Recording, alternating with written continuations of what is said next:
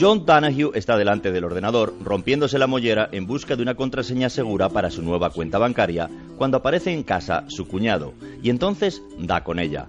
Algo que no suele ocurrir con frecuencia, porque no nos engañemos, aquí solo se contemplan dos escenarios. El de las contraseñas complejas, tipo A23, XL, FJ, que resultan fáciles de pillar porque acaban siendo anotadas en un papel que solemos dejar debajo del teclado, pinchado con una chincheta en el tablero de corcho, doblado en el primer cajón del escritorio o pegado a la pantalla en un POSIT. Y el de las contraseñas con datos relacionados con el propio usuario, bastante sencillas de descifrar porque un padre de familia como Jan, con un hijo llamado Mikey, nacido en 2009, en el 80% de los casos utiliza Mikey 9, Mikey 09 o Mikey 2009 como contraseña. El cuñado de John Donahue se llama José Julio, un nombre bastante impronunciable para los anglosajones e incluso para sí mismo, que lo pronuncia con un fuerte acento americano, José Julio. Aquí todo el mundo le llama por sus iniciales, JJ, o sea, JJ. José Julio nació en White Plains, estado de Nueva York, condado de Westchester, a media hora de Manhattan y a pocos kilómetros de Chappaqua, la lujosa zona residencial donde viven los Clinton. Sus padres, españoles, le dieron una buena educación, pero no el idioma. José Julio es el segundo de dos hermanos y ya se sabe que con el primero se hace el esfuerzo de hablarle la lengua materna, pero con el segundo se suele tirar la toalla.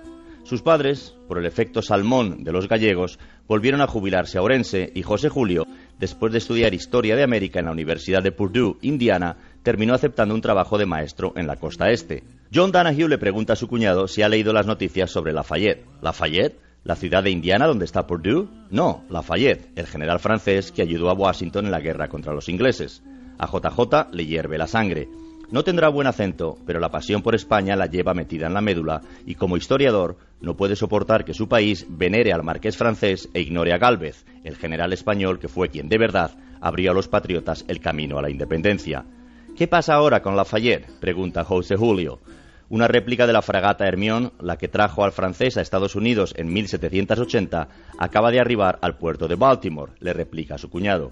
El 4 de julio hará su entrada triunfal en Nueva York, un marketing perfecto para Francia. A José Julio le apetece gritar que Lafayette, su barquito y toda la flota francesa estaban a las órdenes de quien mandaba entonces la flota entera del Caribe, el general malagueño Bernardo de Gálvez, y que fue la decisión española de bloquear el puerto de Yorktown y el dinero que se apresuró a traerle a Washington el embajador Saavedra desde Cuba, lo que decantó la victoria del lado de los colonos. España se dejó en la guerra de independencia norteamericana millones de pesos y Málaga, a petición del gobernador de Luisiana, Gálvez, su paisano, sacrificó la construcción de una de las torres de su catedral. Manca está la iglesia desde entonces para quien quiera comprobarlo. Y esto en la USA, se queja JJ a su cuñado, no lo agradece ni el tato.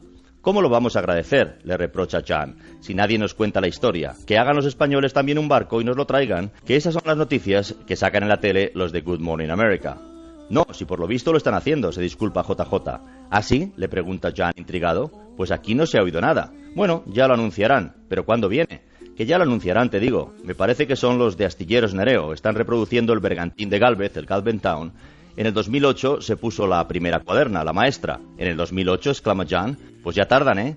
Menos cachondeíto, reclama el cuñado. Si lo único que digo, se disculpa John Donahue, es que habría que darle un poquito más al marketing, promocionarse, que los franceses no harían mucho, pero lo poco que hicieron lo están exprimiendo al máximo. JJ da la conversación por finalizada y reclama una cerveza. Jan lo entiende y va por ella, pero antes introduce en su ordenador la nueva contraseña, Jose Julio. ¿Cómo no se le había ocurrido antes? No puede haber contraseña más seguro que el nombre de tu cuñado. ¿Por qué? Porque no es predecible, no es interpretable y además es muy fácil de recordar. bueno, la semana que viene el siguiente, el siguiente episodio. Ya, Begoña, puedes marcharte porque ya no, ya no hay más César esta me mañana. Quedo para posar lo de José Julio. Así que ahora ya, pues, si quieres al alma. escuchar alguna reflexión más de Paco, Sí, de Manu bien, o de. Casimiro.